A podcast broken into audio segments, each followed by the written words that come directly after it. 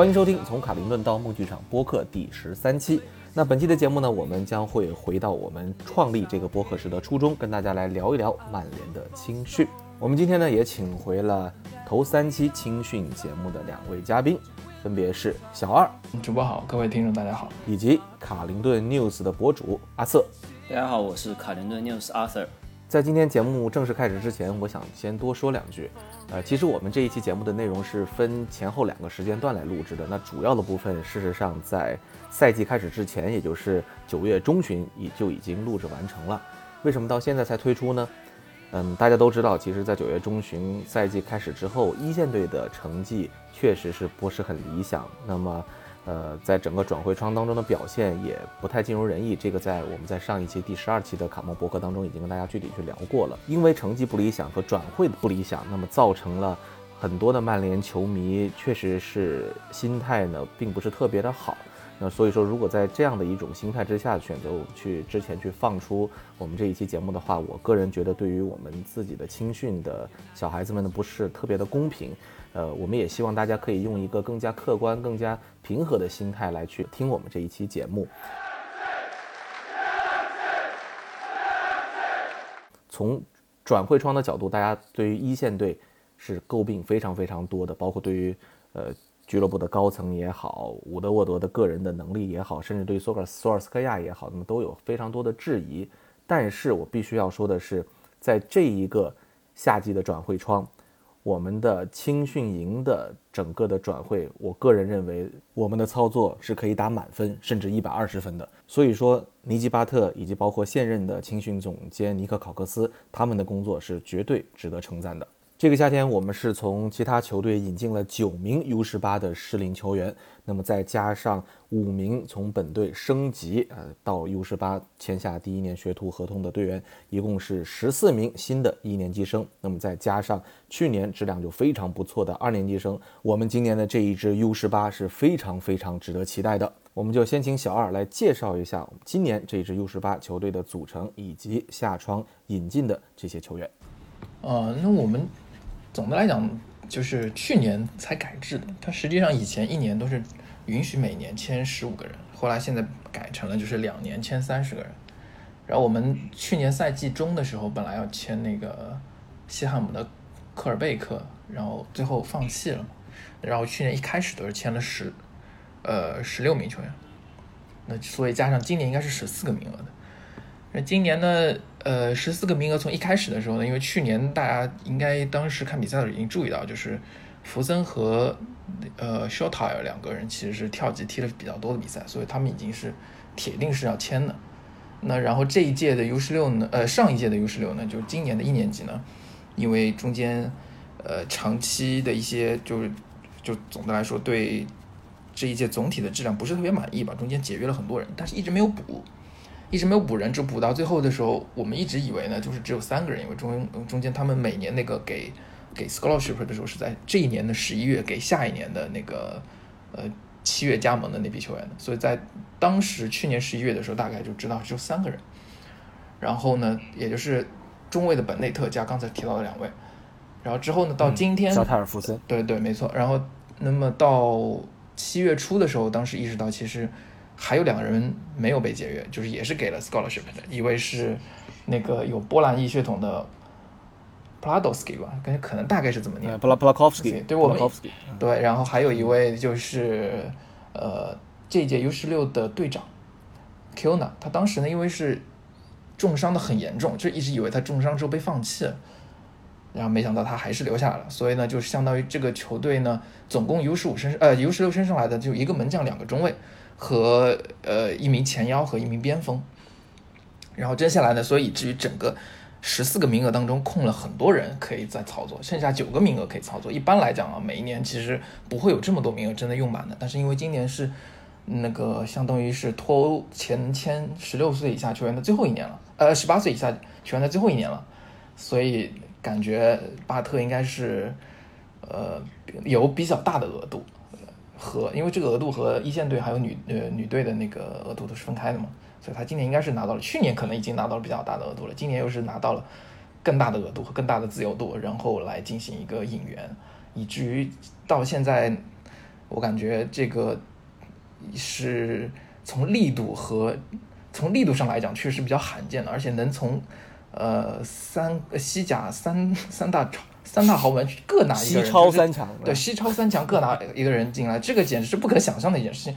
同一个转会窗都完，在同一，尤其是在同一晚转会窗要完成，这个是相有相当大的难度的。所以我觉得他们今年应该是巴特还是比较的，刚才说这个不但从工作上做的比较成功，而且是应该是支票也是撒的比较开心的那种，鸡汤喂的也是比较充分的。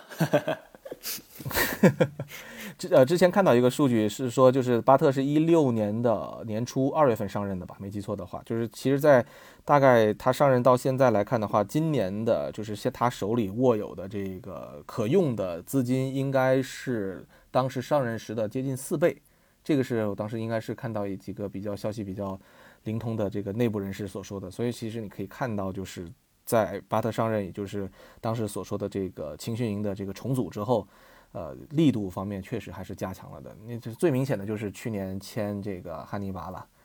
这个价格是一个就可能放到其他的青训营不太不太能够去去去想象的这种这种身价。因为如果最后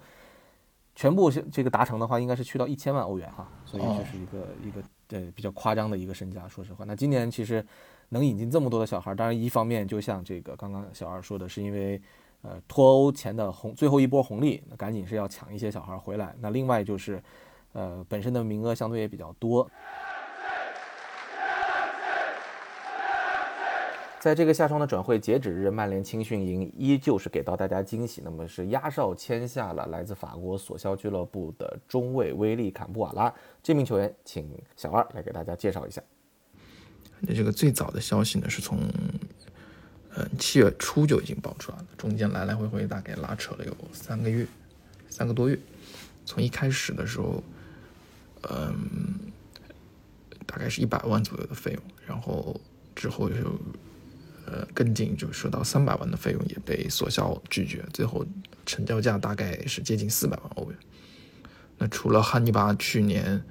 的首付是在五百万欧元的话，其他球员当中应该也是比较罕见，会有没有一线队经历的十六岁球员能够支付这么大的手笔了。呃，坎布瓦拉呢，他十五岁开始就是目前就是已经在为索肖 U 十九踢球了，而且是索肖 U 十九队长，同时也是法国 U 十七的队长。他由于比我们的汉斯瓦隆还要再小三天，所以成为了本届 U 十八。可以签约的球员当中，年纪最小的一位。嗯，但是他虽然是年纪最小，但从身材上来看，应该也是最高大的。目前从资料来看，他的身高已经达到了一米九二，踢中卫的是个非常适合踢中卫的身材，而且从基金力来看的一一对一的防守当中非常占优势。虽然速率有点慢，但是。他的向前传球能力很很不错，而且有一个比较，呃，比较有准头的斜长传的能力，是特点上非常符合现代潮流的一位中卫。那曼联呢，曾经之前在呃 U 十八阶段的时候非常有意义，其他几位法国当时的法国呃的年轻中卫，包括一五年想要拿下的乌乌帕梅卡诺。和一七年想要拿下的巴蒂亚西耶现在发展都很不错，尤其是，呃，乌帕梅卡诺和巴蒂亚西耶今年又成为了一线队传言中的转会目标。嗯，在考虑到阿梅朗和汉尼拔在 U 十八的出色表现呢，可以说我们法国地区的球探的眼光是值非常值得信赖的。虽然看上乌帕梅卡诺的那位球探和现在应该不是同一位了。乌瓦梅卡诺曾经是有两次非常接近从瓦朗谢纳加盟，但最终是传言中啊，就是说是因为他需要多次往返法国，要求多次往返法国，需要球队报销机票，导致这个交易没能成型。但是他最后从最后加盟萨尔茨堡来看，那肯定是因为他还是还是希望有更多一线队的机会，所以选择了萨尔茨堡红牛。考虑到他们这么多年的表现和呃法国那么多年优秀的中卫，从走法国青训体青训体系走出来那么多优秀的中卫和克莱芬丹有克莱芬丹经历的那么多优秀中卫，我觉得这笔签约应该是还是非常值得期待的。除了坎波瓦拉之外，我们青训营今年引进的球员当中最引人注目的，应该就是刚刚小二提到的，从西超三强各自签下了一名球员，分别是来自皇家马德里的左后卫阿尔瓦罗·费尔南德斯·卡雷拉斯，来自巴塞罗那的右后卫马克·胡拉多，以及来自马德里竞技的边路攻击手亚历罕德罗·加纳乔。嗯，那简单说一下吧，就是这个来自皇马的，首先是这个阿尔瓦罗这个费尔南德斯，他的话呢，实际上是作为一名左后卫，但是实际上就是说，因为年轻球员嘛，因为出于对他们的这个保护，所以说我们实际上能看到他们的这个资料并不是特别多，然后就是从有限的一些集锦啊，就是可以看到他们的一些表现吧。然后费尔南多他的话，呃，费尔南德斯的话，他他的话主要是在打一个左后卫这样的一个位置。然后呢，就是说从集锦里面来看呢，有的时候呢，他可能也会去出现在后后场后腰这样的一个位置上。然后呢，他的这个技术呢，感觉还是很不错的。然后再加上他的这个外形嘛，是吧？比较帅气，然后就感觉特别的潇洒。嗯，然后大概是这样的。然后他是出自于这个皇马的这个应该是 U 十七这样的一个队伍。然后。大概是在这个去啊，今年六月三十号吧，应该是跟皇马的这个合约到期，然后会据据说的话，会跟这个曼联签下这个先签三年，因为在十八岁之前的话，应该是只能签三年，然后在十十八岁的生日的时候，可能可以再加一年这样子。然后这个是费尔南德斯的情况，然后呃，这个费尔南德斯我补充一下，就是费尔南德斯他其实因为是。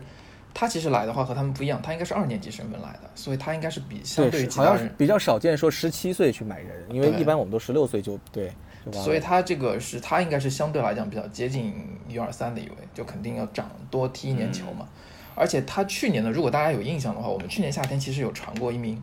另外一名皇马的左后卫，叫大卫。比伯拉或者是什么之类的名字的，嗯，他的就是也是，如果大家有印象的话，就是他是一个也是非常非常那个爆炸头的一位球员。然后他当时他和那个阿尔瓦罗其实是同一届的，但是呢，就是动当年但去年的当时曼联就但那个比较有兴趣的呢是，呃是大卫比伯拉，然后两个人同时在基本上位置也是相同，也是就是都是踢左后卫的，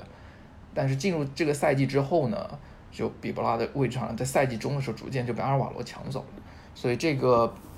我觉得这个可能不知道踢左前卫去了。对，他所以说逐渐就所以说不知道为什么，就是是不是曼联有这方面的考虑，所以才注意到阿尔瓦罗这名球员，所以最后在在赛季末的时候开始就是对他，呃，想办法把将他那个从皇马挖了过来。对，说到这个，就是今天中午我跟胡立叔在喝茶的时候还聊到，就是阿尔法罗，呃，个子很高，看目测怎么着也。接近一米八七八八的样子了，好像是的。呃，对，然后呢，呃，这个就是球风比较的优雅，在边后卫的位置上呢，就是感觉就是重心也比 相相对来说比较高。当然他，因为他在队里，呃，在皇马的这个胡文尼的 C C 就是这个呃类似于 U 十七吧，呃，可以打打后腰也也打过，所以说他的位置呢，可能我们也是比较有兴趣去看一下，就是在来到英格兰的赛场，因为英格兰的赛场对边后卫的这个速度还是。有一定的要求的，那就是包括速率啊，所以说说看看会不会在这方面有其他的一些一些考量吧。我今天还跟胡律师开玩笑说，皇马来的左撇子，然后这一头长发，要不雷东多是吧？古蒂也有可能是，我说雷东雷东多，古蒂真的，这个我第一次看到他的视频，哎，他长得是有点像古蒂，是真的有点感觉像古蒂。这个，但当然这位置不太一样啊。但要是他真的顶到前面去，一一时就没，还真真不容易看出来他到底是不是古蒂。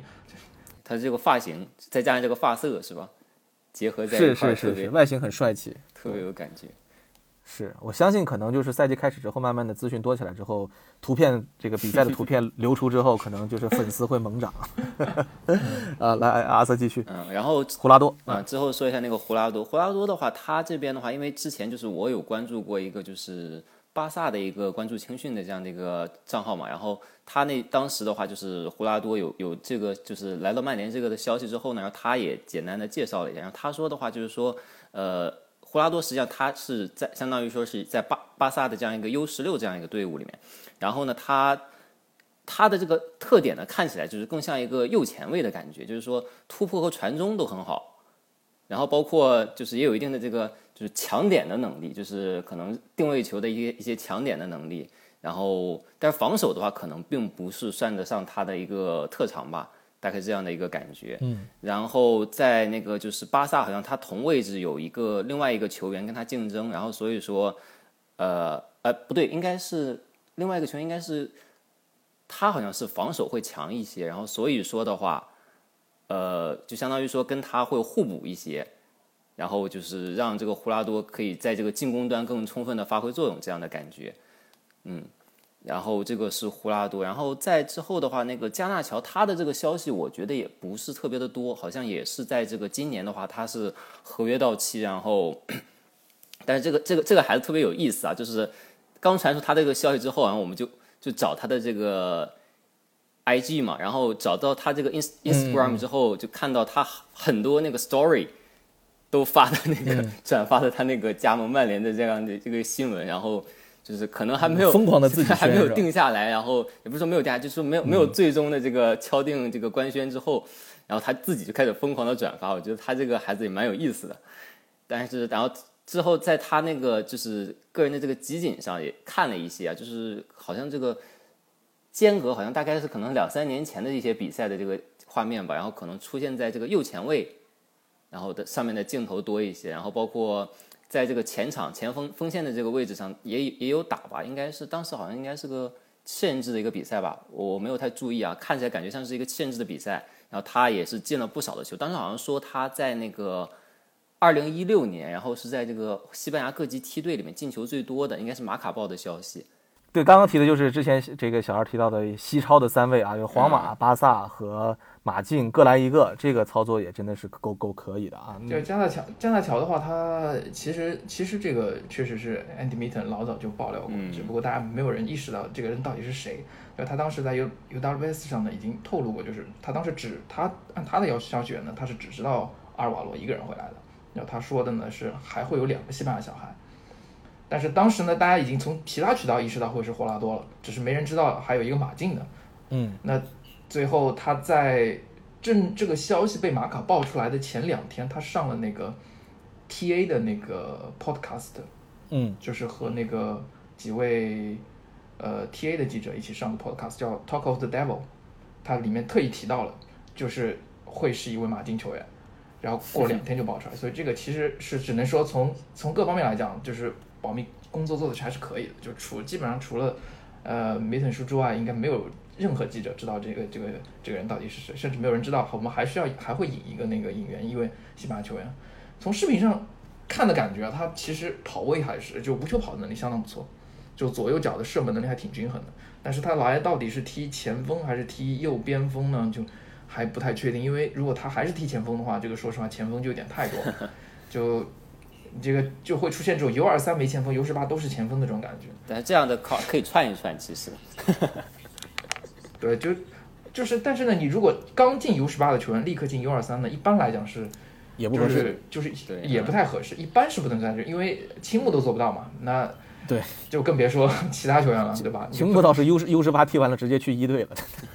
对，是，但是说你直接进 U 二三的呢，确实是不太多见的，就是真的印象里真的是没有。踢了七场 U 二三好像。呃，对，这个稍后我们会再去聊一下，就是今年这个我们梯队的这个架构的问题啊。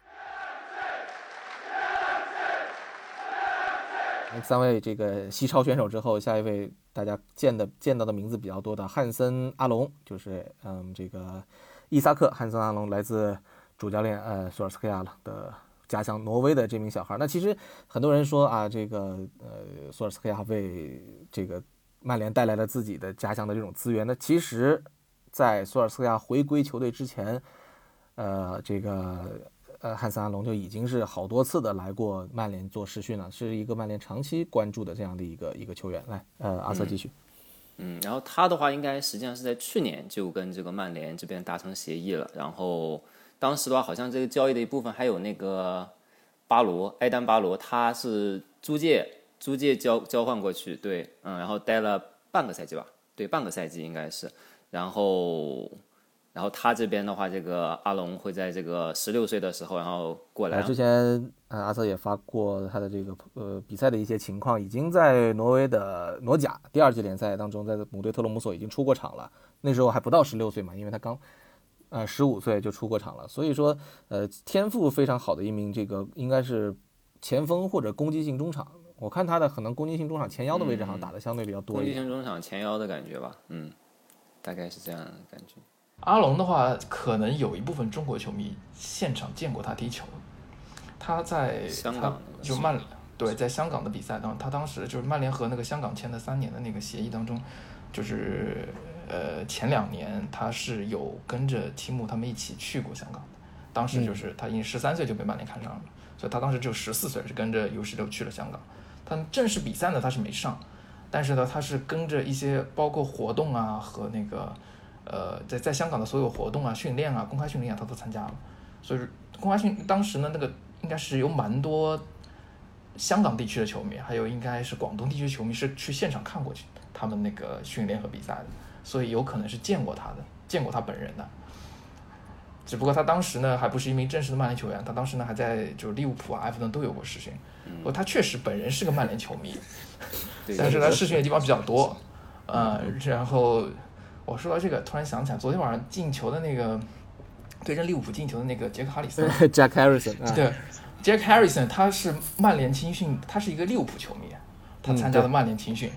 然后离开曼联之后，在美国不从那个呃全美高呃全美最强高中生嘛，然后作为那个 MIS 的选状元秀选秀第一名，状元秀嗯去的状元秀去的伦去的纽约城，然后后来又被对对曼城运作过回曼城之后，然后租借到了利兹，最后又进了利物浦的球，这个也挺神奇的，说实话。说回艾森的话，就是他当时呢，呃，就反正曼联还是非常重视他的，就每年都会不停的派那个那个 David Thompson，就是我们的呃招募招募部门的主管，每年都会去看他两次。他每每一天每一周所有的他自己的那个比赛报告都是会返回到那个曼联的青训营的教练这边的，所以他始终是就已经是相当于，虽然说合同是基本上去年才定，但是实际上他每年被追踪的已经是比较彻底的。然后他自己也说，就是曼联每次他来到英格兰的时候，都是看球都是 VIP 包厢，然后到了圣诞节的时候，曼联都会给他们家里人送礼物，所以才虽然说是个曼联球迷，但是他选择曼联并不是完全是出于他本人是曼联球迷这个原因素的。对，还有那个埃弗顿那个在机场，然后司机没有接他，啊，说不想交停车费是吧？因为因为因为两 因为两磅的那个两磅的这个费用，然后没有到门口去接他们，然后就是给的这个观感很差。对对对对，他的意思是就是这些细节上看得出，就曼联是诚意最足的。嗯对，然后好像好像那篇采访里面好像还说，当时就是好像是他的那个教练吧，当时说的好像是说，感觉他这个球员的话，就是距离这个我们现在这个最为熟的这熟知的这个汉尼拔，距离他的这个水平不远。但当然这个就是他教练说的嘛，然后具体实际怎么样，我们还是得在比赛里面再看。但是确实就是说这句话就是让我们感觉这个期待特别高。因为汉尼拔是像是一个什么样的球员？这样的，我们这一年来都看到了，不管是在 U 十八还是在就是为数不多的这 U 二三比赛里面，都拿出了很稳定的表现。所以说，如果说他的教练认为他距离汉尼拔就是很接近的话，那他确实是一个很值得让人期待的球员。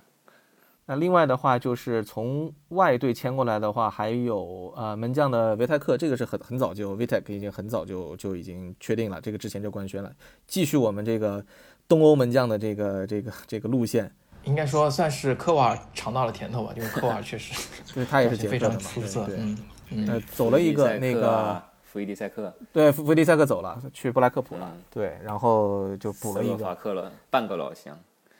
然后这个呃 p o l a k o v s k y 刚刚也提到了，他是英格兰和波兰的应该是双重国籍，对吧？双重的，对，但是他是小时候就在曼联了，嗯、所以他算是自己人，对。然后当然门将就就其他的，包括就是上那去年的两个二年级生还在啊，所以就是门将位置其实也挺多人的，至至少四个。这个米，我之前我之前还看过，瓜达大概每格诺，嗯，大概每每一个年年龄段，然后一个。我之前看的那个感觉大概是每一个年龄段一个，是去年去年呃不是今年今年上半年的时候，当时我看了一眼他们的生日，大概正好是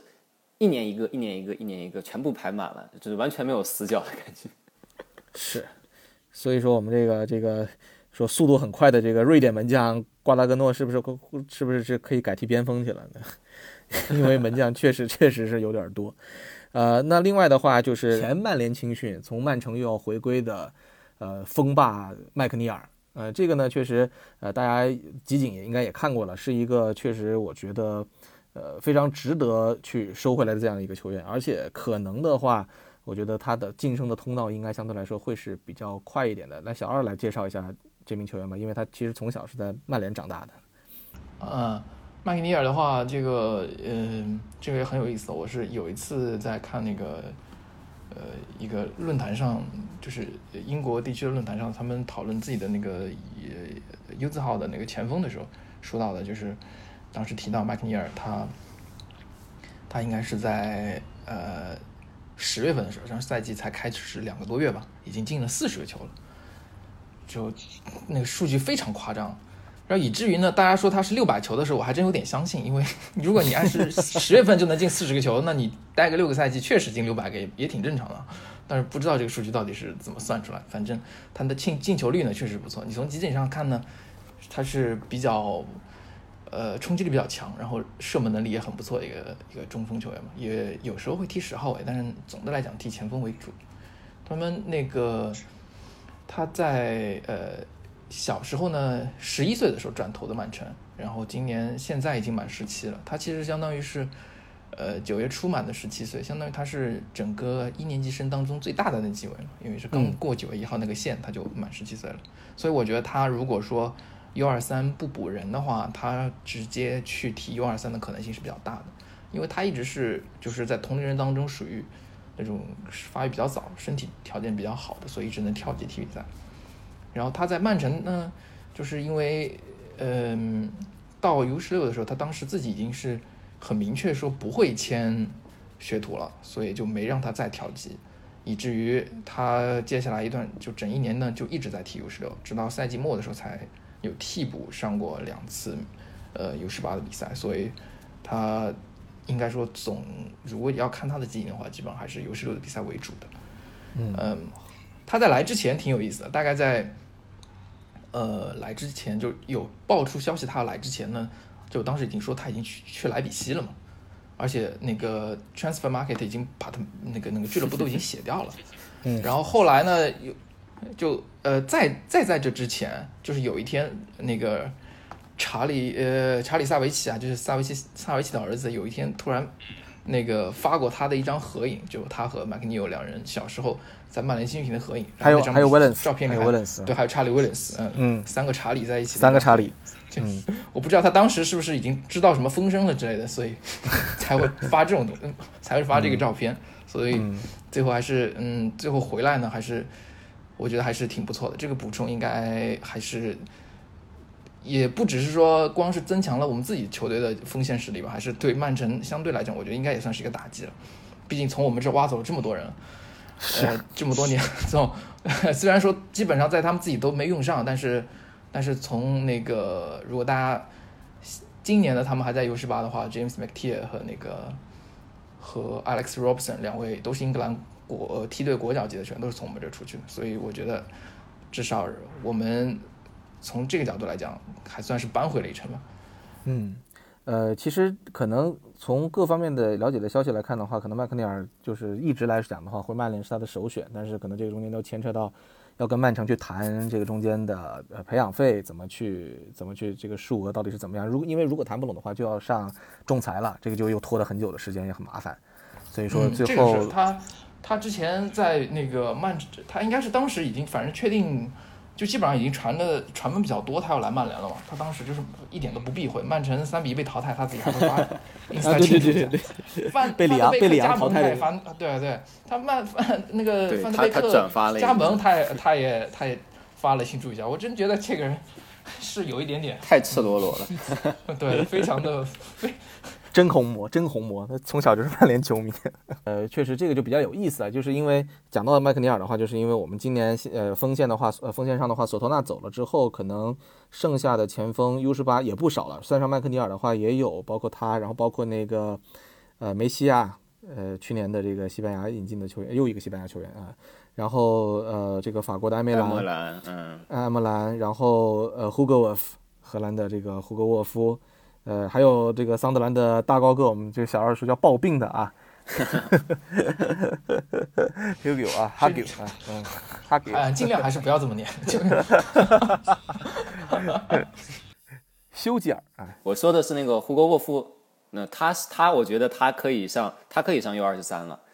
然后再加上麦克尼尔，然后麦克尼尔，我就再补充一下，我我之前就是看他好像看他的那个 Instagram，好像他很喜欢那个莱万多夫斯基。嗯，我不太确定，我看他好像转过几个就是莱昂多夫斯基的这个什么进球啊，或者是照片啊之类的。然后包括就是我最开始看他集锦的时候，我感觉他也他的风格感觉有有那么一点那个味道。所以说他这个类型啊，我觉得其实我感觉好像曼联青训的这个中锋这几年好像没有。这种感觉的这个中锋，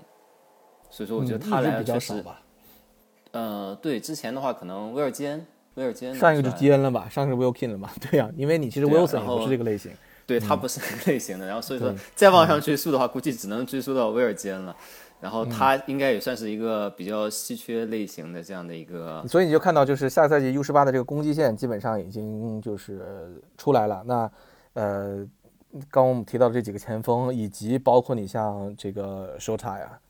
呃，以及福森，呃，包括你可能再算上这个阿隆，呃，就就这些球员，再加上配上这几个前锋，那还有还有梅西啊和阿梅兰啊。对，所以就是我觉得就是说，可能今年 U 十八的这个攻击线是是蛮值得期待的，而且你可能可能会看到，就是我之前一直在讲，今年的 U 二三和 U 十八之间的壁垒可能相对来说没那么清晰，可能比往届来讲更加的模糊，就是说你随时可能会看到。大量的这个 U 十八的球员就直接上吊，呃，到 U U 二三去打这个 PL two。那这个稍后我们去会去讲到今年的一个赛事的结构的问题。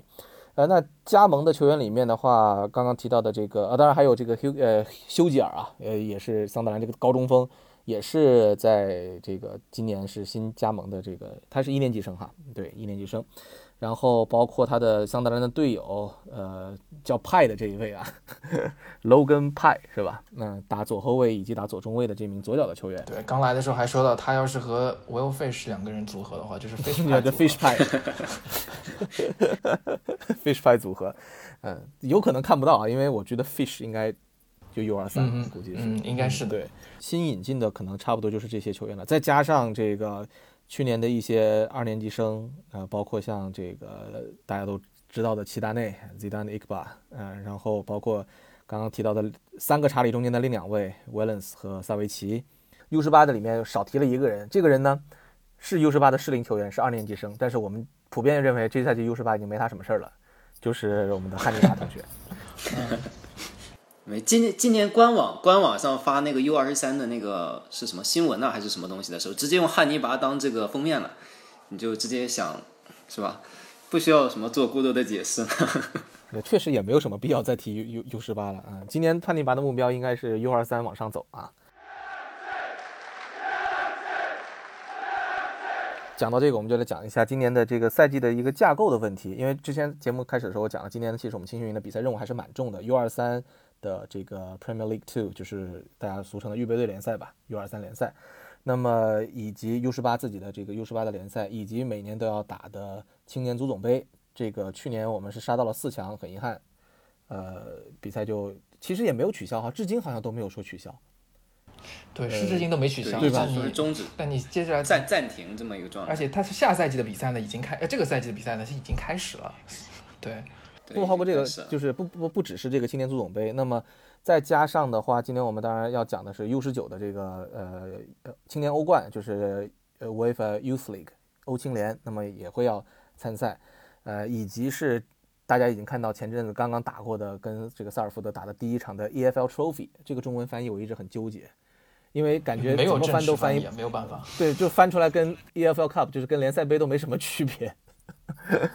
对，这 EFL Trophy 是一个，跟大家简单介绍一下，是一个就是初衷是呃，这个 EFL 就是英格兰联赛联盟，就是 EFL 联盟是由三级联赛组成的嘛，就是英冠、英甲和英乙。那么他们是这个联盟呢，为了给英甲和英乙的球队更多的比赛机会，以及是更多去争取荣誉的机会，那么专门创立的这么一个赛事。呃，参赛的队伍呢，起初是就是只有英甲和英乙的，一共是四十八支球队。呃，参赛英冠是不参加的，那所以呢，就是呃，当然这个赛事呢，在二零一六到一七赛季呢，进行了一个大的改制，就是呃，邀请除这四十八个呃职业球队以外呢，邀请十六个一类的青训营的 U 二幺的球队参加，那么这个曼联呢是应该是今年是第二次接受邀请去参加，去年是第一次。呃没有，曼联其实一直是一直是接受呃，即使是收到了邀请的，但就是就是对，就是接受邀请是第二年一直拒绝邀请。开始，对，接受邀请是第二年，那就是其实就是拿自己的 U 二幺的球队呢去跟呃成年队的这个球队去去打比赛。能看到今年的第一场，去年其实已经很不错了，去年三场小组赛是全胜。那么当然出线之后呢，呃碰到了这个特兰米尔，呃就是淘汰赛被淘汰了，呃对方这个这个这个这个其实也是参加这个比赛最终的目的呢，就初衷呢也是让这些。孩子们去感受一下，就是成年的比赛当中，尤其是这种低级别联赛当中这种强强烈的身体冲撞的这种比赛的节奏、比赛的环境下呢，给他们会有一个很好的一个成长的机会啊。那么这就是我们提到的这个 AFL Trophy 的比赛。那当然这项比赛比较有意思啊，这项比赛去年的决赛还没打完，因为疫情停了。决赛应该是萨尔福德跟谁我忘了，反正反正萨尔福德是连去年上赛季的决赛还没有打，就已经投入到了这个赛季的 EFL Trophy 的比赛当中，所以所以也是比较有意思的一件事情。那等于就是说，讲回来，我们今天青训营就是四项重大的比赛任务，所以说在这个情况之下呢，就像我们之前说的，可能相互之间的这个呃壁垒啊，就应该 U U 十八和 U 二三中间，我相信就不会那么的明显。可能有的队员随时会上吊，包括像这个，呃，刚刚提到的 Will Fish 中后卫上的 Fish，呃，这个大鱼啊，Will Fish，以及前锋线上我们刚刚提到，包括像胡格沃夫也好，甚至麦克尼尔也好，或者是汉尼拔，这是肯定的了，已经会会这个在 U 二三主打。那所以说今年，呃，各位对于就是我们这个所谓的跳级生这一方面有什么样的一个一个期待？觉得会谁会比较的有机会去跳级在？U 二三或者 U 二一的这个级别去去发挥。那我觉得去年去年的几位二年级生应该是呃呃去年已经踢过 U 二三的几位二年级生，呃现在是二年级生那几位应该是没什么问题的吧？呃，包括呃湖人啊、Fish 啊，然后汉尼拔、呃 Williams 啊和。呃，主要应该就是这几位了，剩下的就得看情况，就是缺什么位置就上什么人了。这这个说实话也没办法，因为 U 二三这个阵容现在确实外场球员太少，然后锋线上没有人，右路也没有人，这个到时候实际呃就是没有专就是实际就是本身应该踢这个位置的人，就是到现在基本上都是客串，所以呢就是也不只是说嗯。就是缺人的问题吧？你就这个这个球队，当这个位置没有这个人这个球这类球员的呢，就运转的就有点问题，导致整个队都会可能会受到很大的影响。所以比虽然说第一场六比零赢了，但是其实这个长期来看肯定是不太好的。就和那年麦克托米奈被 被那个临时拉上去踢中锋，就踢一整年，大家对对客串中锋一个赛季，大家都很 大家都很难过，对，也不是很难过，踢得很难受都，所以肯定是。肯定，所以说就刚才说到的，如果是如果不是湖人的话，那湖人因为个子有点小嘛，那可能就是麦克尼尔了。那梅西亚或者埃梅兰也有可能因为是二年级嘛，那就是几个锋线当中肯定是要上去几个的，就最起码是必须得上几个。然后接下来就是中场呢，人除非把 Galbraith 和 p u g i m o 两个人全都给租掉，否则应该就我觉得目前来看上一个。上一个汉尼拔和上一个那个威廉斯就够了，其他人应该要那么快提到一队的呃提到 U 二三的可能性不是很大。现在就是防线嘛，那防线的话就是右后卫了，右后卫实在也不是说没人啊，就是实在小小内太弱，是估计大家受不了。还有莱尔德嘛，但莱尔德可能租借的可能性也有。莱尔德对对，那如果他租掉或者他去一队的话，那我觉得应该要考虑考虑能不能把下面的再拉一个上。对，那也只能是休斯。然后的话，呃，U 二三的话，门将不是问题，门将连呃 Bishop 都能来打啊。然后，呃，左后卫的话有有 Divine 就还 OK，呃，包括可能就阿尔瓦罗有可能打着打着也会上来。对，再不行的话就哈德利嘛，哈德利上来。还有还有贝格，嗯，波兰中卫，对，就是后防线上人倒是还行啊，人倒是不是特别缺，对。今年因为刚刚 U 二三是升回到这个 Premier League Two 的第一级别，所以就是说可能对手的实力会比上个赛季会有比较大的一个提升。那又赶上这个队员也缺，然后就是助理教练也缺，所以说今年对于尼尔伍德来说还是个考验。我们这目标就也也不能定太定的太那什么，我们先保级，别别再降级就行了。因为 U 二三的教练本来就会要面临着就是这种这种很不固定的一种情况，那今年可能比往年更加的严重。所以就是看伍德怎么去怎么去安排。那另外从教练的角度来说的话呢，U 二三和 U 二幺的这个 EFL Trophy，那这两个赛事肯定是伍德来带队来打。然后呢，呃，U 十八肯定是呃 New Ryan，然后就看这个欧青联谁来带谁来带队来打了，就是 U 十九的这个比赛。好像这个尼尔伍德的意思就是说，巴特会回来，就是担任很大一部分的这个助教的一个。一个一个一个这个职责，这是我们相对来说比较惊恐的。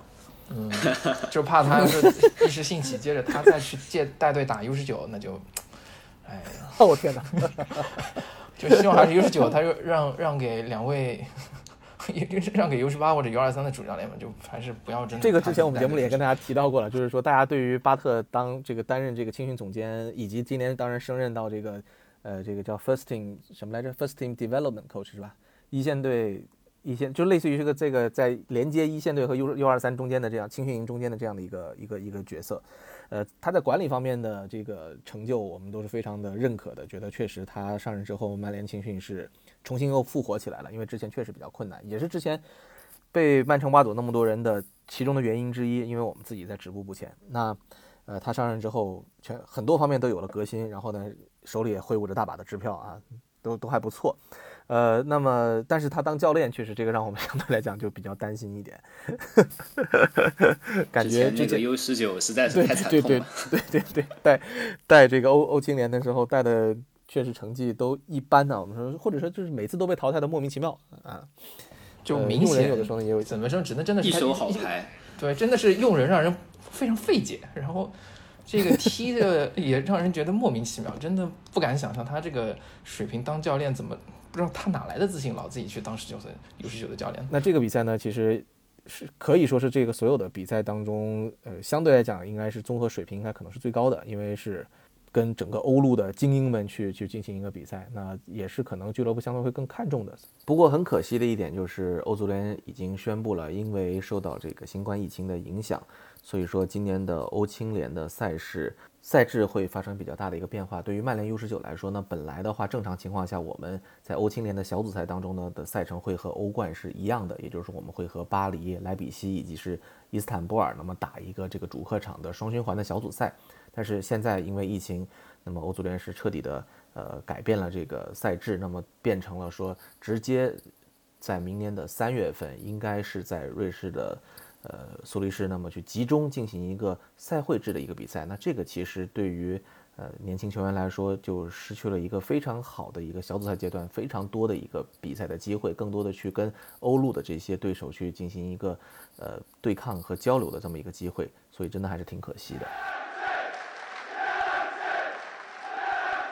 说回预备队，也就是 U 二三，之前也提到了尼尔伍德手下今年的阵容会相对来说比较的年轻，呃，因为队里的一些相对来说经验比较丰富的球员呢，这个赛季都会面临着一个问题，就是呃选择留队来踢 PL 二，还是说租借去到呃低级别的职业俱乐部来获取比赛经验。像大家比较关心的詹姆斯加纳，那这个赛季已经是租借到了英冠的沃特福德，并且。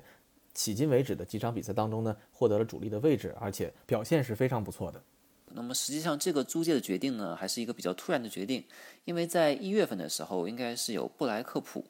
的传言，然后之后呢，就是包括像斯旺西啊、卡迪夫啊、考文垂啊，以及这个最近踢过友谊赛的哈镇，然后都有说要有租借加纳这样的一个传言。那么不过呢，直到这个可能这个最终官宣。之前的几个小时吧，然后才突然传出说啊，加纳要去沃特福德这样的一个消息。那么实际上呢，这个沃特福德本赛季呢，他从这个英超然后降级降到英冠，然后他这边的这个中场核心杜库雷离开了球队。那么不过呢，他这边的中场储备，我觉得还是一个蛮不错的储备啊。比如比如说像这个老将卡普埃啊，包括查洛巴，包括像这个威尔修斯，也是一个。呃，年少成名的一个天才球员嘛，然后包括像我们这边的这个出自曼联青训的克莱维利，所以说我觉得他这边的中场储备还是一个蛮丰富的一个状态。不过呢，他这边还是就是说租借了我们的加纳，然后所以说我觉得他应该是想丰富一下他这边的这个中场的储备，然后以便更更好的去实现他这样一个重返英超这样的一个本赛季的目标。当然，他这边的话，加纳在第一场的时候加盟之后第一场，应该是替补出场，然后在之后的比赛里面应该都是首发，然后并且呢都非常接近进球。呃，在在对这个雷丁的比赛里面，有一脚特别漂亮任意球打到了门柱上。但是呢，就是说我看他这个对雷丁的比赛呢，可能就是说他呃对于这个比赛的这个职业足球的这个比赛节奏啊，可能还需要适应一下，因为就是说因为职业比赛嘛，跟他的这个青年队以前的这个环境可能更宽松一些。但是在你这个职业队比赛，你可能刚接球的时候，然后对手就会紧逼过来，包括你去做一些身体对抗。所以说他有的时候第一脚触球，包括之后的一些处理，可能稍微显得有一些局促，然后包括可能有一些传球呢，也会有些想当然。不过呢，我们其实也可以看到一些很多积极的方面。刚才也说，他的那个任意球重注，其实对对方球门很有威胁。然后包括他的一些角球和任意球的一个传球，也都很接近吧，或者是很好的找到了他的队友。然后还有一些就是说，也有展现他视野的一些传球，还有一些快速的一些过渡啊，然后去化解，比如说对方的这个围抢。我觉得他在这一方面呢，其实做的还是蛮不错的。然后我这边也会去观察一些，就是呃沃特福德球迷对他的评价嘛，就是很很多球迷表示啊，他这个其实蛮喜爱他的。然后包括像是说什么时候可以永久转会过来，就是一些积极的一些评价吧。然后所以说，呃，就目前来看吧，可能查洛巴他是受伤了，然后现在加纳呢应该是比较坐稳主力，然后并且呢也拿出来一些就是有说服力的表现，所以说我觉得就是接下来他的这个租借应该还会比较顺利吧，就是说希望他可以更好的去适应这个职业足球足球的节奏。然后他之前采访的时候也说嘛，就是说跟呃。青年队相比职业足球，可能就是说，你比如说他刚接球之后，你需要更快的去传球啊，更快的去思考啊，这样需要有一些这样的变化。那么希望他也可以就是更好的去完成一个转变。之前最开始的时候，其实我们最开始熟知他的时候，他是作为一个防守型中场。不过上赛季呢，他应该是有转型向一个 B to B 中场，然后进行这个更多的向前插，包括。更多的一些射门的尝试，然后他也取得了像九个进球这样的一个特别好的一个数据吧。实际上呢，在这赛季他在沃特福德，我看起来他还是一个更拖后的一个位置。当然，我觉得他其实最开始征服我们的是他的一个传球和视野。那么，包括实际上他在防守的时候呢，也会去做一些预判啊。包括他本身他身他的身体条件，我觉得也是一个蛮不错的条件。所以说，我觉得他。在未来啊，可能会是，如果说继续进步、继续发展下去的话，我觉得他可能会是一个曼联未来这个后腰的一个很好的一个解决方案。就是相比于我们现有的，可能说是像马蒂奇，他的移动可能比较缓慢啊，然后像弗雷德，他这边虽然覆盖很强，然后包括调度能力，我觉得也非常不错，但是呢，呃，他的这个身体情况。大家我 不用多说了，对吧？然后像这个麦克托米奈，他也是同样有着很强的覆盖，包括很强的身体对抗，但是他的这个调度能力也是有所欠缺，调度能力和视野可能会有所欠缺。所以说，如果说加纳可以继续就是进步下去的话，我觉得他可能会是未来曼联中场后腰的一个特别好的一个解决方案。提到加纳的话，确实因为呃，这个小二一直看他的。看加纳长大的啊，那其实他的这个球风，没没没有没有没有，这个 描述肯定是不准确的。球那你球风其实从这几两年来看的话，就从上 U 十八开始看起来的话，我觉得加纳的球风是有明显的一个变化的。那之前有提提到说，比如说上个赛季之前，那么教练会跟他说说你这个呃你要更多的去进球，你要提升你的进球的数量。那整个上个赛季你看到加纳就整个在进球数上突然的爆发。从赛季的后半段看起来，以及这个赛季的。这几场比赛看起来的话，他在比赛场上的侵略性又有了非常的大的程度的一个加强。我觉得这个应该也是，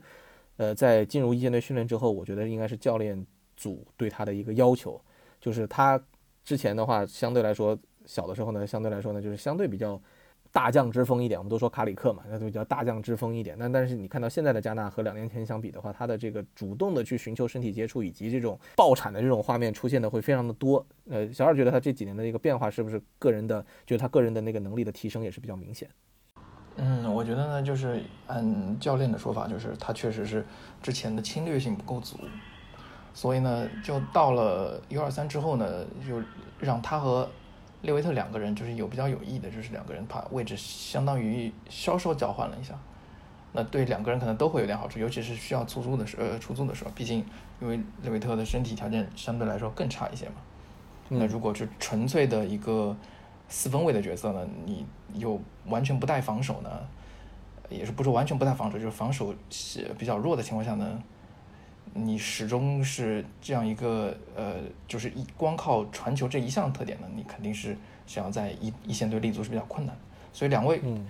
交换了这样呢之后呢，就相当于是把自己的弱点都有了一部分的提升。那加纳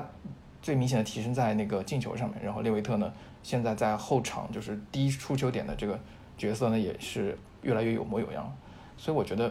应该说这个做法是对两位都是比较有帮助的一个一个结果吧。现在来看，列维特呢去了英甲的查尔顿，大家可能有的时候会觉得，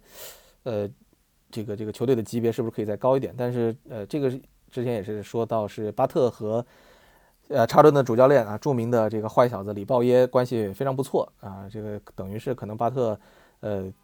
就是把他推荐给了李鲍耶，应该这么说啊，因为感觉从鲍耶的话来讲的话，他之前可能没有怎么太看过列维特踢球，呃，然后这个去了之后，训练课第一堂训练课结束之后，感觉表示大开眼界啊，说这个列维特一一节训练课对抗里好像没怎么丢过球。鲍耶就是说他他那个他其实培养年轻中场还有一点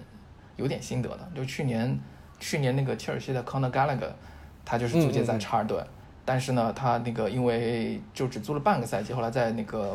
查尔顿表现的非常出色嘛，就把他给抽走，然后又租借去了英冠。然后当然当时查尔顿也是非常生，呃，整个队上下还有球迷都非常生气，因为就是相当直接抽走了整个中场，所以导致查尔顿降级了吧。所以我觉得去去去查尔顿去鲍耶手下，应该是个应该还是不错的一个决定。然后他那个鲍耶还说到，就是问问巴特他的特点的时候。就巴特说他是整个俱乐部传球能力最强的球员，就和去年索尔斯克亚说问又被问到那个是呃拉什福德和和马夏尔谁的终结能力更强，他说啊那是其实格林伍德终结能力最强，当时大家都觉得他是开玩笑的，嗯，后来发现并不是，所以今年呢，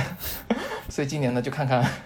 列维特能不能对得起巴特对他的表扬了。今年对列维特确实也很关键，因为呃说实话也不不是特别年轻了，然后呢。呃，在国家队也也打上球了，那你就必须要在职业联赛里面，至少在一个比较可以让大家接受的一个水准里面去，呃，能够稳定的去发挥。他在，呃，他在那个威尔士国家队的中场的那个队友搭档 J Williams 好像也是查尔顿的，就是他还有个国家队的中场队友在在队里面，我觉得这个应该也是会有会有帮助。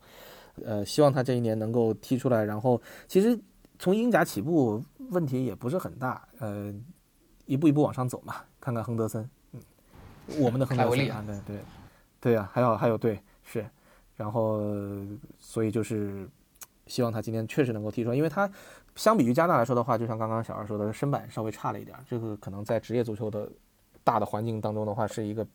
相对来说比较比较要命的一点，那看看他能不能够在这个中间把自己给练出来。呃，那加纳莱列维特之外呢，呃，中场的话。Galbraith 加布莱斯，这也是一个急需要去一线队比赛经验的一个球员。那我觉得他他可以再留个半年吧。就说实话，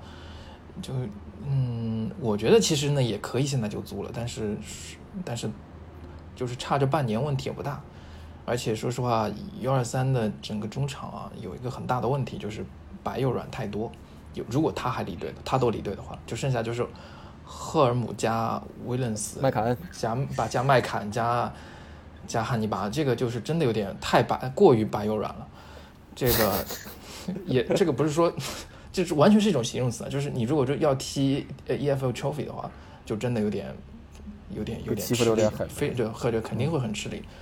那所以我觉得那场六比零六六比零六比零的比赛，加纳的存在是非常重要的，等于加纳一个人在中场带着带着这个麦卡恩把中场给站住了。对，所以就是全部都离队呢，就比较就比较可怕了。就大家可以想得到，就是三个人他们一起踢那个哈镇都是不虚的，其实，对吧？但是你要如果但是踢三个人全都不在呢，那就，嗯，说实话就肯定是不太行的。那我我个人向往想法，他就是踢 EFL Trophy 和和呃和 U 二三就可以，然后呢最好下半年就能租出去。就是如果说就是我们肯定现在虽然中场球员不少，但是真正意义上就是比较适合踢后腰的，也就是马蒂奇一个人。那对，如果去掉马蒂奇的话，那如果说你在 U 二三要要中场的话，那肯定是优先考虑加尔布雷斯、p u g m a l 和和汉尼拔嘛。但是身相对于另外两位的话，你真的要找个后腰的话，那肯定是优先考虑加尔布雷斯的。那这个确实是有一定可能，因为当年呃，比如说布兰迪这样的，布兰迪当年在零九年的时候，就是他其实是身位就在 Kiko 前面的，所以优先把他出租了，对吧？但是然后然后 Kiko 就就然后 Kiko 进球的那，他当时 Kiko 打进那个大对维拉的第三球的时候，他就在他就在那个一个训练训练完了之后，在训球队的外租球队的那个餐厅里看看这场比赛。他当时看我打进那个球的时候，他瞬间还他甚至还说：“哎，这有可能是我的。”所以我觉得你要说完全就留队的话，也不是完全不可能，就是也算是一个办法。但是呢，但是我觉得半赛季的时候租出去。还是就是半赛季的时候，如果没什么机会的话，应该还是要考虑出租更好的。当然，因为你很多的杯赛都集中在上半赛季嘛，包括 EFL Trophy。如果说你不打到最后被淘汰的话，那就没了。今年啊，今年的赛程可能上半赛季打到就已经会很快了。就是你要打到很后面的话，你明年才会继续有比赛。然后包括呃联赛杯，基本上就是一月份半决赛就在在一月份打嘛。就是其实如果你要是在考虑联赛杯的机会的话，那么基本上也就集中在上半赛季。所以说下半赛季对还有时间再去安排。刚刚我们是一起聊到了曼联这个年龄段当中最出色的三名中场球员本赛季的前景以及是规划。那同时在后防线上也有一名球员是备受大家瞩目的，这个人就是莱尔德。那么我觉得莱尔德呢可能是主播抛给我的一个难题。那么为什么这么说呢？呃，因为实际上他的情况我觉得大家可能都已经很了解了。那么他的这个。潜力包括他现有的一些能力，我觉得他都已经达到了一个很不错的一个水准。那么包括像之前布兰登威廉姆斯，然后为什么右脚逆足去踢左后卫？那么因为是被莱尔德强大的一个实力和天赋吧碾压，然后不得不说换边去寻找一个更好的出路。那么但是呢，就是说。我们一直也都在说的一个问题，就是说他的这个伤病实在是太多了。实际上最近呢，这个在这个英锦赛对这个索尔福德的时候，然后又出现这个伤病的情况。那么好在呢，他这个伤病问题不大。那么现在，呃，应该是已经复训了，而且好像据这个曼网来说呢，他已经是跟一线队一起训练了。那么实际上呢，包括像之前就是 T A 的消息。那么也说呢，就是说，其实曼联内部呢，相信呢，他本赛季呢是实际上是可以为一队去出场的。那么，但是呢，我觉得他现在就是说到了一个比较尴尬的时机。那么就是说，他现在已经到了一个需要去多打比赛这样的一个年龄。那么，包括像说是，嗯，你至少去达到一个轮换级别的一个出场吧。先盘点一下，就是一个现状吧。那么，首先呢，就是队内。两边的边后卫，左后卫的话，有了这个肖和特莱斯，那么包括像这个布兰登威廉姆斯，甚至于说这个最近可能有点消失在视野里的罗霍，那么他们可以打左后卫。但是呢，在右后卫呢，实际上现在是这个万比萨卡，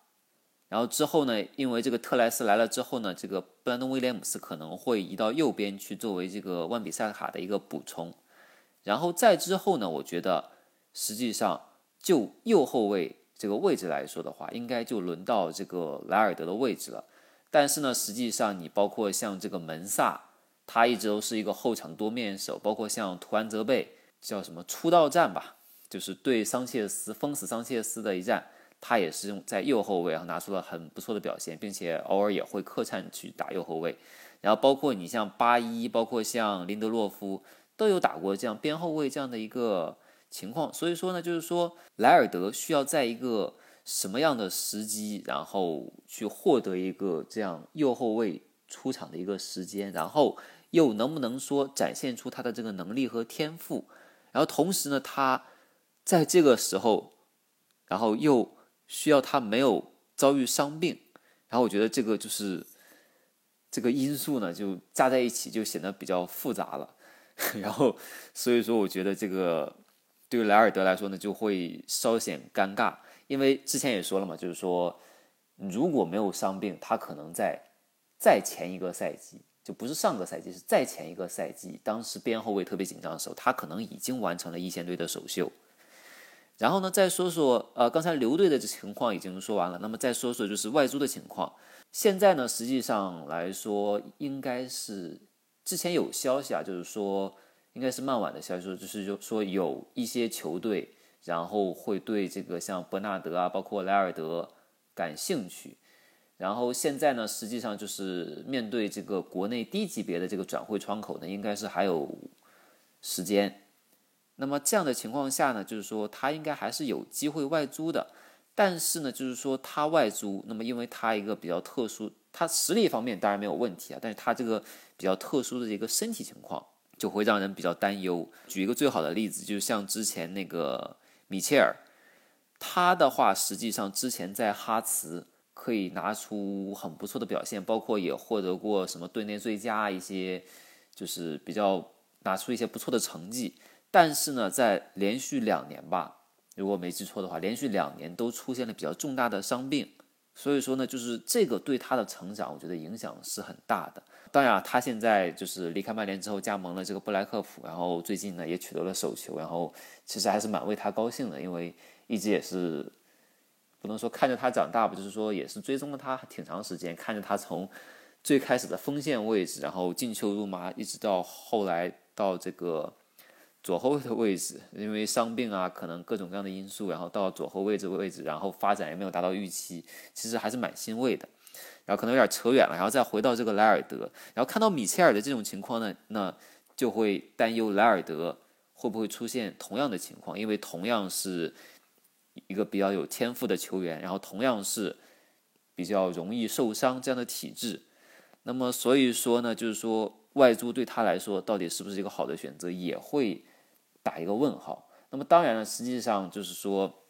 相比之下，可能留队的话，那么看起来顺位他可能还会更靠前一些。然后，并且呢，就是说球队内的这个保护啊，包括训练，可能会对他更关照一些。所以说，我觉得在这种情况下，可能留队会是一个比较好的选择。然后最近呢，实际上也没有太多的消息说他会。呃，外租啊之类的。那么接下来呢，需要解决的问题呢，就是他的这个伤病了。或许呢，就是说改变他的一个踢球的方式。那么在之前呢，他在对哈镇 U 二三的这个比赛里面，那么可能有一些朋友也看过他这个比赛啊，包括可能我发的集锦也有看过。就是说他可能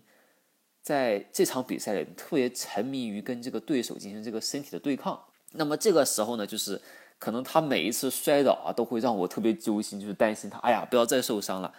就是因为真的就是对他来说，我觉得到了一个特别关键的时候，就是需要有一定的出场，需要继续去成长。然后你说继续去踢 U 二十三，那可以可能去作为一个过渡，但是说你还在 U 二十三，对于他这个能力，他这个潜力来说，可能是有些浪费了。再一个呢，或者说是说改变一些对对他进行一些特殊的训练啊，包括说是如何去减少一些伤病，那么这些可能就需要交给这个队内更专业的一些体能训练师啊，包括医务人员，包括你这个体育科学相关的一些部门去处理啊。总之来说，就是希望他不要再有伤病了，那么也希望他这赛季可以在一队。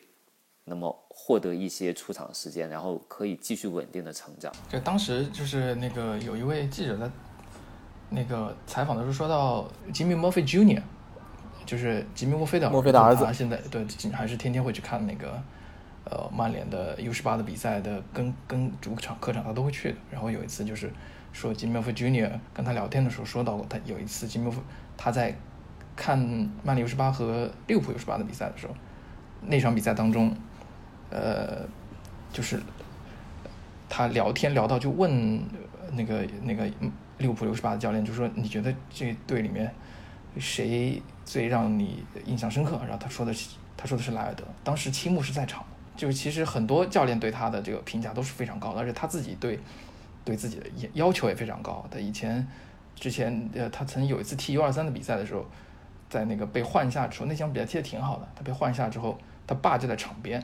然后他就跟他爸说：“哎呀，我这踢得不好，那踢得不好。”然后大家当时就说，确实是不只是说平常的那个，不只是说他个人天赋啊，他这个确实是本人是一个非常自己要求很高，然后又非常努力的球员。所以呢，我只能说他这个踢法确实是受侵受侵略性的这个，就是受对方侵犯的这个概率是比较高，因为对让让对方就很不爽，这种踢法肯定是。但是他又确实是，就是因为他这种踢法呢，才让他和我们队里现现有的几个右后卫都不太一样。所以我觉得让他留个半年也是可以的，就尤其是考虑到他的伤病史啊，我觉得呢就不是非要一开始就把他给租出去。从这两天英国媒体的最新消息看的话，呃，这个赛季莱尔德和西班牙中场普伊格马尔他们两个呢都会是选择继续留队啊，留在 U23 当中获得比赛的机会。当然了，对于莱尔德来说的话呢，相信呢也会有一线队的机会在等待着他。当然，前提就像刚刚说的，要保持健康。而在十六号国内转会窗关闭之前，那么将要出租的队球员当中呢，就包括中后卫伯纳德。那我觉得总的来讲，他这一年的成长确实是非常明显的，因为之前看他比赛的时候，真的是一步过啊对方，就是底，就尤其是他防到底线的球，基本上对方都能不知道莫名其妙就能过来，这是让人。简直不可思议！就是那时候觉得，就他除了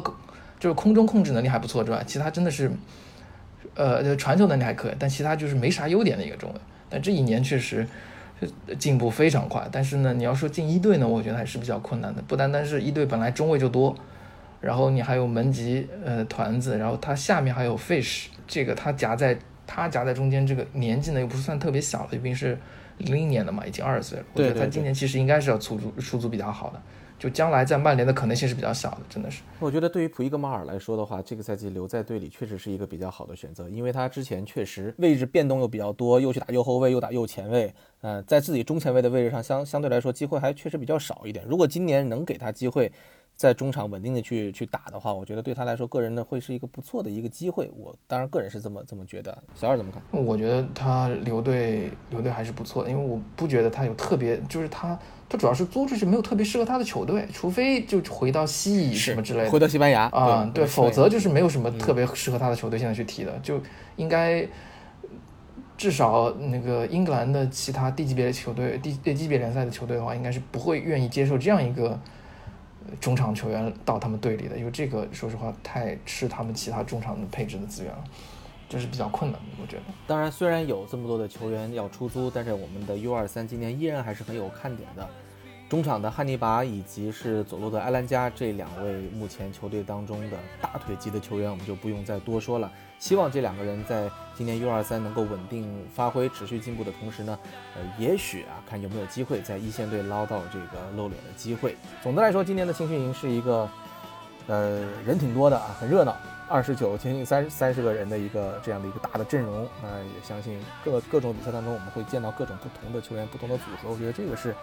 看青训非常非常值得，也非常非常吸引人的一点吧。你可以看到各种各样的。小朋友们怎么样在这个比赛的环境当中去获得机会怎么样去成长我觉得这个是看青训的很最大的一个乐趣。那我们今天的节目就展示到这儿感谢二位的参与我们下期节目拜拜拜拜。拜拜。